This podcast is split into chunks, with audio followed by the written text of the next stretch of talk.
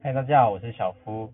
那今天一样去分享理财。哇，这个节目目前我有将近四个月没有在录了，所以呃有很多精华应该也是浓缩在这边呢。那也是跟大家讲说，其实呃有将近四个月其实没有在分节目上分享。那这阵子我也不是说我离开了股市，我还我还沉浸在股市里面啊。应该说我还有很多部位在美股啦或台股里面。不过我相信。在这一阵子，应该蛮多人都是被套牢的，啊，不只是只有我啦。那其实我相信很多，不管是呃有些就算很有经验的证证券经理啦，或是一些基金法人呐，他们其实都也也也在被套牢当中。那我在这阵子，我的想法是什么呢？其实呃说到套牢啦，那我个人觉得说，呃其实我还蛮蛮就是。我还是我还觉得说，嗯，应该要它它它是多叠一点，我再慢慢进场。那我有预留一笔三十万的，就是美呃台币等等和于台币，然后是想要在美股再继续投资。那也在这这七月多的时候，我在等待看有没有在更低的价位。那目前最近的状况是比较是属于平盘啊，应该说股市在震荡。那大家也知道说，现在要持续升息。那最近新闻也也报道说，可能要开始说七月可能有可能要升息到四码。那四码我相信对很多人，像呃前几个月啦，应该前一两个月，原本那个股市大家觉得哎还 OK 还 OK，但是因为听到说升息三码，就已经下了现大家就是下破单，投资人也下破单了。那物价又高涨什么之类的，也要要抗通膨啊，所以他们记得他们就是。决心说一定要抗通膨，抗抗通膨，所以在这过程当中，他就是死命的死命的打，死命的升息。说好的软着陆，到后面其实也没有着陆了，真的有点像是到后面，呃，到后面有点像脸着陆一样，大家弄的就是他也不管了，feed 已经开始不管说会让经济衰退了。他就是，其实讲实在，他内心就是他就要让这个经济在衰，就是让他衰退，让有些人可能原本呃过去可能就业指数啊开始慢慢变好了嘛，那他觉得说，哎，就是让在这个状况可能会有一些人没有工作，开始没有工作，他觉得这这虽然不是说他们原本要预期的，可是因为为了抗通膨的关系，他们使用非常激进的一个手段。那现在升息到四码呢？那我个人是觉得说，我其实还是，嗯，很看好很多好公司。其实有很多好公司，大家也不知道为什么这样子，它明明就很好，财报可能也不错，然后他们营收状况都很好，但是为什么跌？不知道。现在不能再用过去的啊，我觉得我看基本面呐，啊基本面好，那就可以投资。也不是说啊，我那我现在因为现在这个状局势下，你看技术面，看基本面，其实。我们都不知道为什么它还是会跌，那其实你也不用觉得说，呃，就是在这个情况下你要做多做什么。反正我知道有很多基金基金经理人已经，甚至说我周边的一些朋友或是家人，他们有人开始在做空，我觉得这也是一个很棒的操作，因为他们知道，哎，熊市它就是一个趋势嘛，那不要跟趋势作对，因为想想看，如果你跟趋势作对，那表示说。嗯，你可能在这过程当中你会非常吃力，就像很多人他们当初觉得说，在一二三月的时候，哎，刚开始那个乌俄爆发战争的时候，大家觉得说，哎，跌下来啊，那三月多你看，那美股不是又涨上来一波吗？你看我就是那个时候减低点，其实我那个时候我自己也有买了，对你减低点，那个时候有涨上来哦，其实也相信有蛮多人尝到甜头，有赚到钱，我那个时候也有赚到钱，我也觉得很开心很开心。但是我股票持续抱着，我发现哎不对劲了。到四五月，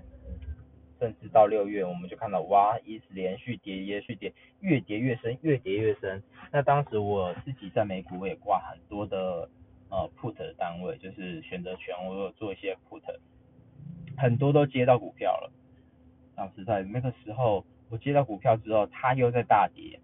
那我的账面上当然损失非常惊人。甚至我看到整理这四五个月来，嗯，我从接到股票四五个月来，哎，那个跌掉净值相近，最最夸张的时候有到七十 percent 的，就是跌到七十 percent，我不瞒大家说，其实也是跟大家聊在做股市的那个心境，而且前几个前几个单元其实有跟大家分享说，我在那个时候也有被 margin call，就是那个时候其实我们像 margin call 呢，它就是一个保证型的水位，就是你不足了嘛，你不足就是呃券商会开始做个催缴，它寄寄信给你到你的信箱，跟你讲说，哎你注意哦，不然可能这个你的呃水位不够的话，你可能到时有可能被砍仓。那我当然就赶快就是过程当中我汇了汇了一些钱，就去到我的美股账户。然后那个时候就是你说会紧张吗？也不会紧张，但是会影响心情，确实会，因为你知道你有个 margin call，它上面已经有开始跑出呃追缴多少钱，那你不够多少钱，那我开始就觉得说，哎不行，那我这个时候不能再像过去行情有好的时候，像可能三月的时候，它美股可能二月啊一二月跌下来，大家觉得说啊可能像。可能以为说像二零二零年那个疫情一样，短暂三月底下之后就反弹了，大反弹。那巴菲特那个时候也是想想说啊，在那个时候他没有捡到低点，那就很可惜，因为他没有想到那么快涨回来。二零二零年是这样，可是今年就是非常不一样。二零二二年它跌下来之后，它只会再更低。那没想到三月的时候，它真的有弹上来哦。那个时候我弹上来的时候，我是赚钱的，我也赚了好几千块美金。那也很开心啊，那也觉得说，哎，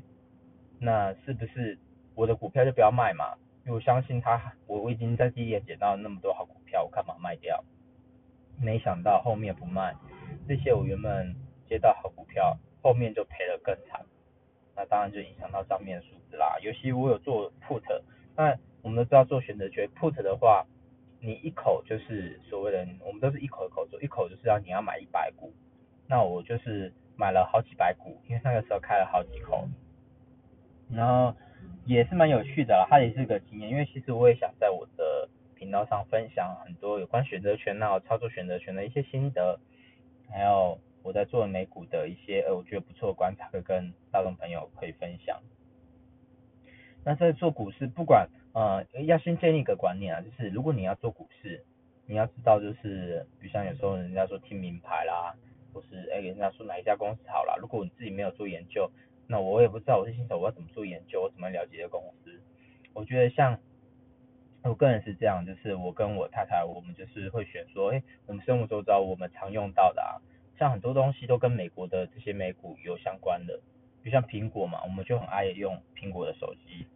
然后是平板啊，就是我们在家我们可能比较长的时候都是在看平板，这些东西就是我们常用的嘛。那像这个公司，我们不用讲嘛，大家都觉得说，哎，苹果是一个代表时尚性，代表一个，不管，你拿苹果手机代表，哎，你可能有一点经济状况不错，或什么的，他们就会认为说，哎，这个是一个时尚，就是你拿手机就用苹果的，会用他们的系统，这是可能对大家来讲说，哎，这个是好的，大家可能一想到就会想到手机就想到苹果，那当然我们就会觉得说，哎，这些东西可投资，那你也可以从生活周周遭去找，比如像麦当劳。对不对？我们常吃麦当劳嘛，就我家附近就有麦当劳，所以我们也是常去吃麦当劳。那像早期巴菲特也是一样，他自己在，他喜欢喝可口可乐，对不对？那他去买麦当劳，他也买可口可乐，去到哪里他就要喝可乐，那他就觉得他就要投资这家公司。那这家公司也确实，在早期早年的时候，他可能才一两块时候，一两块美金的股价，所以他就买起来，到现在也涨了好几十倍，好几好几十倍了。甚至说他原本投资进去的那个钱，到后面都不用本钱了，因为他后面也有股息啦或什么的，到后面他这个都都不用成本了，可可是每年却可以领到很多的股息，我觉得这是很棒的。所以我觉得我们也希望说，我们投资的股票，它未来可以给我们带来这样的收益、这样的回报，甚至赚了好几倍。那当然就是我们在股市我们希希望的嘛。因为谁进股市不是希望说它可以让你翻身呢？如果你又是一般人、一般家庭，或者说你可能比较呃家里没有经济状况那么好，我们都是希望说，我们找到一个平台，可以让我们可以人生获得财务自由，让我们可以呃生活可以不不太变变不一样，那不是在股市当中只是平平稳稳就好了。那我希望我的股市也可以分享一些呃分享一些就是怎么样在股市当中。哎，我们要有个心态是说，对，我们当然要赚钱，但是不是只是平稳，我们要让我们可以翻身，我们让我们可以接近财务自由，这是这是应该是大家的初衷嘛，对不对？好，那呃最近苹呃除了苹果之外，其实我不是说我就直接买苹果股票，因为我现在其实我反而是做空。为什么要这样讲呢？因为其实我不是不看好苹果，而是我我发现现在它是一个趋势，当呃总体经济在跌的时候，因为你是好公司，它可能会影响。那有些人就会说，哎，为什么会有这样心它？会不会就是有点像当时呃微软的创办人那个比尔盖茨做空那个特斯拉一样？因为其实他做空的概念，其实我相信他不是看衰特斯拉了。我后来是这样这样想。不过当时新闻爆出来的时候，其实大家都觉得说，哇，对啊，会不会那个比尔盖茨很矫情啊？怎么去做空人家公司，然后还跟人家讲说，那你要不要去做慈善啊，做乐捐这些这种东西？这样是不是看起来听起来这个新闻看起来好像蛮讽刺的？那个马斯克也就是有点回呛的意味，就是我的公司。我公司就是做能源相关的，就是做这些对未来环保有关的。那你为什么要做空我的公司？对不对？就有点这样的，有点这样的情绪跳，呃，有点这样觉得说你怎么可以做空？但是我相信，其实富有钱人他们在做这个，他们看到远见是说，他们是想要赚钱的。我相信有钱人他们不是说哦，做慈善啊，就对。是很棒很好的事情，不是说，哎，他去做空特斯拉，就是他一定看不好他，而是说他在做这个时候，他是想到说，哎，这个可以为我带来获利，那如果我更有钱了，我是不是更有能力可以去帮助更多人？他的其出发点可能是这样。那我后来我我也是有一阵子，我刚开始听到那个新闻，刚开始我也是对呃比尔盖茨可能有一些负面的想法，可是我后来想想。再过一阵子，可能过一两个礼拜再去思考为什么他会有这样的思维。所以马斯克是有点当下回呛了，但是我相信后来马斯克应该也会想想，也是啦。他其实也不是说他看空我的公司，看不好我看衰我的公司，而是他可能就在这个趋势。确实哦，当时他做呃比尔盖茨做了五亿美金的空单嘛，他确实我我相信他已经在特斯拉从一千点跌到七百，现在七百多吧，后来又到八百。他跌下来那个瞬间，我相信他跌的过程，那个比尔盖茨一定是赚到钱的，而且他做了蛮新闻报了没多久，就真的股股票就开始，一直在跌。然后因为我自己也持有特斯拉的部位，所以我很清楚这个过程当中，他的思维、他的想法，我是慢慢去揣摩出来。所以当下我当然也没有到呃比尔盖茨这样的思维，只是后来慢慢揣摩，我觉觉得说，哎，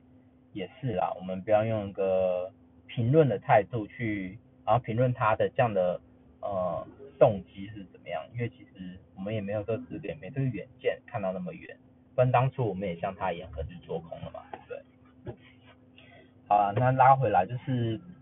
呃美股在这阵子，其实你说我账面上是赔钱是没错，但是其实也很感谢说我当时也买了一些我觉得蛮不错的股票。那买了之后，我当然就是因为。股票大跌嘛，然后其实我有买跟虚拟货币相关的一些呃美股，那这些美股的话，我当时有做一些扣的部位，那选择权扣的部位，它就是有点像是避险呃有点像对冲啦。当美股在大跌的时候，嗯，我的 sell call 它其实在帮助我呃赚钱的，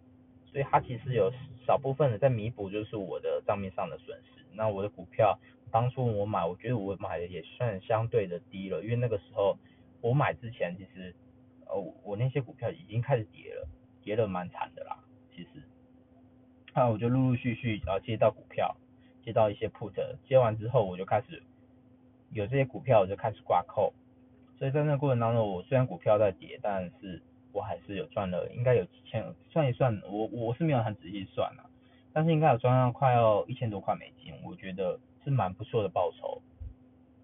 所以我自己想说，哎，这个过程当中不错啊。那每每一天几乎当时每一天几乎都都有一百块美金的收收益，我觉得是很好的。那当然，我觉得当我的本金有机会再更大，一定可以做出更好的成果或绩效。后来，所以所以在这个过程当中我都不急啦，虽然没跟大家在呃节目上分享，但是我觉得。嗯，我很享受在那个过程当中，因为其实我都花蛮多时间在等等的过程去赚钱。我不是说我看的多准，因为其实那个时候，尤其到三月的时候，它要大涨上来，其实我我们大大部分人是看不懂的，怎么又跌，然后又涨，然后后来我们再看到巴菲特他在前一年就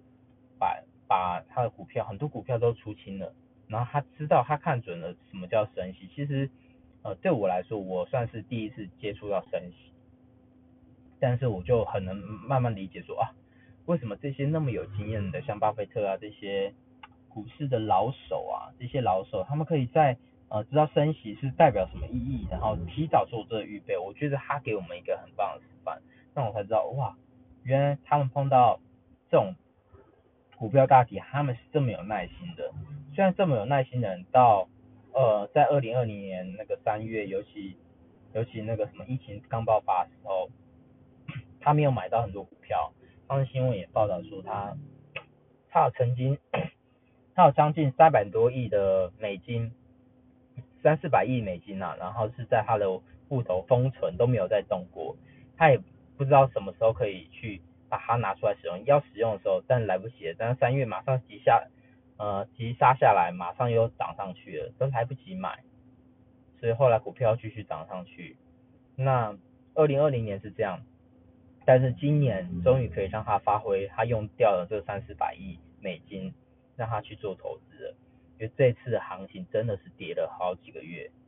也确实从呃一月开始跌吧，我记得一月跌跌跌跌跌到现在七月七个多月，而且乌俄战争爆发，哇，跌的真的很惨。所以他这次他真的把这个活水拿出来用了，就是把那个资金的活水打打在这个市场当中。那我也相信未来如果那股市大好的时候，哇，那他一定又是。就是我们又称为股神了，对不对？那我也相信我们，我像我们这次陆陆续续减，慢慢减下来，减下来，很多股票减下来，相信明年如果明后年或者说股市开始变成那个牛市的时候，我相信很多又有少年股神出来了。对啊，我在过程当中我也减了很多的股票。那你说我对这些股票都完全有信心吗？哎，因为前一阵子虚拟货币。相信大家有在做虚拟货币，有在买 crypto crypto 的那个一些人，可能币圈都告诉你蛮惨，真的很惨。那还好我是买股票了，那我知道有些 USD 啦，或是他们或是用一些虚拟货币他们在做的人，非常惨，有有也有听到说跌了九十九趴的都大大大有人在。那我股票我是跌了将近七十趴，我知道哇那个过程当中一定。但是我是很看好这个市场嘛，所以我知道像巴菲特他们不看好，有很多人也是不看好，尤其在风险比较高的时候，那个风险性资产像虚拟货币真的是跌得很惨，很多公司也在那过程当中陆续倒掉，支撑不住，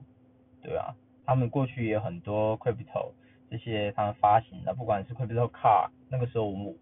我记得我太太的哥哥就我大舅啦，他当时有跟我分享说，哎要不要办这个卡？就是后面他没办法承诺他们之前可以给出那么好的条件，比如像每年会有十趴的一些，就是你存钱进去会有十趴的一些，呃，十趴的就是你的本金，你的本金再给你十趴嘛的那个利息，他没有办法给出这样的利那个条件，或者说有很多一些优惠啦、好康的东西，他可能都要减减半，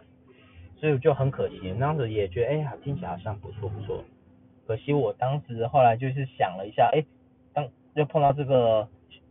大大熊市的过程当中，他们爆出这些没办法支付这些东西，然后很多人就觉得好像受骗，觉得是不是哇，这是不是一个诈骗啊？是不是很庞氏骗局啊？但我个人我是相信说有很多的呃，不止 crypto 卡了，那我相信也有很多的那个很多的虚拟货币，他们之前承诺说要给出多少的。利率啊，才会吸引那些投资人，因为在在牛市的时候，当然呢，他们非常赚钱啊，所以他们能给出非常好的条件，或是趴数，比如像不管是信用卡啦，一些趴数可以给到，哦，我当时还听到我们那个信用卡可以给到，你如果是黑卡的话，可以有就是，呃，你可以有八趴的回馈，对不对？我目前在很多的卡片能到三趴就还不错了，对不对？给到八趴，真的是很惊人。你刷，你只要什么东西刷得过，对，刷卡刷得过，八趴都是八趴，对不对？有些黑卡，一些什么坐飞机的呃 VIP 会员的优惠啊，就是你可以在那个飞飞机室啊之类的，就很多很好的啦，像什么 Spotify 啊、Netflix 啊都可以有一些免费的，让你可以在这边使用，所以我觉得很棒。有时候做投资也是蛮不错，因为你可以了解哇更多领域的，或是涉猎更多东西。那我相信，哎，像最近那个又红了，宏达电的那个什么元宇宙，呃，有一阵子，呃，从去年啊开始非常红，那今年的话沉寂一阵子，最近又慢慢又开始又被炒作起来了。那我觉得，呃，这是未来趋势是没错，可是刚好碰到今年的熊市，我觉得熊市的时候，呃，非常考验人的耐心跟，呃，你这个人是不是适合等。那我很多赚钱的过程当中，其实我不是。都看得很重，我才赚钱。但是我在做选择权过程当中，其实我很多时候都是等来的。那选择权有一些好处，就是你在等的过程当中，其实你也是在赚钱的。对，虽然不一定看得准，但是你当初挂的那个价位，只要呃这价位呃没有没有如如期达到啦，因为有些是你没有达到，你就你没有达到，你就可以接到。呃，你就可以拿到它的权利金。那如果你达到的话，那你就可能接到那个股票，就看你是做什么性质。那未来我会开始分享蛮多的一些方，呃，我自己操作的方式啦。那也可以让呃观众朋友可以听一听。那如果对美股有兴趣，有时候也会谈一些哎还不错的股票。那也希望在这个过程当中，呃，跟观众朋友一些互动啦、回应啦，也可以哎有些不错的观众朋友也可以哎提出一些。呃，不错的想法或建议，或说哪些股票还不错的，那我们都可以一起做研究，一起去讨论。那我觉得这很好，对啊，那希望呃，有些像我这阵子已经不再用杠杆了，像那上次 margin call 就呃，我知道大熊市嘛，就不要开杠杆，因为这是一个禁忌啦。讲实在，如果我们在这个过程当中，你没有办法就是抱着股票吃的够久，其实你面对熊市这种大寒冬。有时候我们甚至不知道它可 它会到多久哎，对，因为我是第一次经经经历升息，那我们其实也在体验哦，原来升息是这样，那为什么这些老手这些投资人他们会把资金就是开始开始预备起来，他是慢慢慢慢把这些资金一一点一点打进去，分批分批打进去的。那我当然我在前几个月我就把很多资金打进去嘛，那可能还是年轻，没有到非常懂。所以开始账面上开始出出现很多亏损，所以我后面还是有留一些资金，但是我就慢慢知道哦，能体会说为什么这些老手他们是不会一下子啊股市大跌马上就进场，他们反而会等待，因为我觉得有些好的时机就是等来的。那当你在相对低在还不错的点的时候，你慢慢进场，然后你有足足够的资金，不会让自己觉得说啊我现在手头紧啊，我要花什么大钱啊。然后我没有办法呃支出我的公司或者或是我的我的生活开销的时候，那怎么办？我是不是得卖股票？那就赔钱出场了，那就是追高杀低，那真的是很可惜的一件事。所以希望嗯，现在股市大家过得平安呐。对，那今年大家如果能撑过这个，我相信如果你当初接到一些你觉得不错好股票，你还没有卖掉的，或许明后年你也是。呃，新的故事也说不定。好，今天节目就到这边，谢谢大家，拜。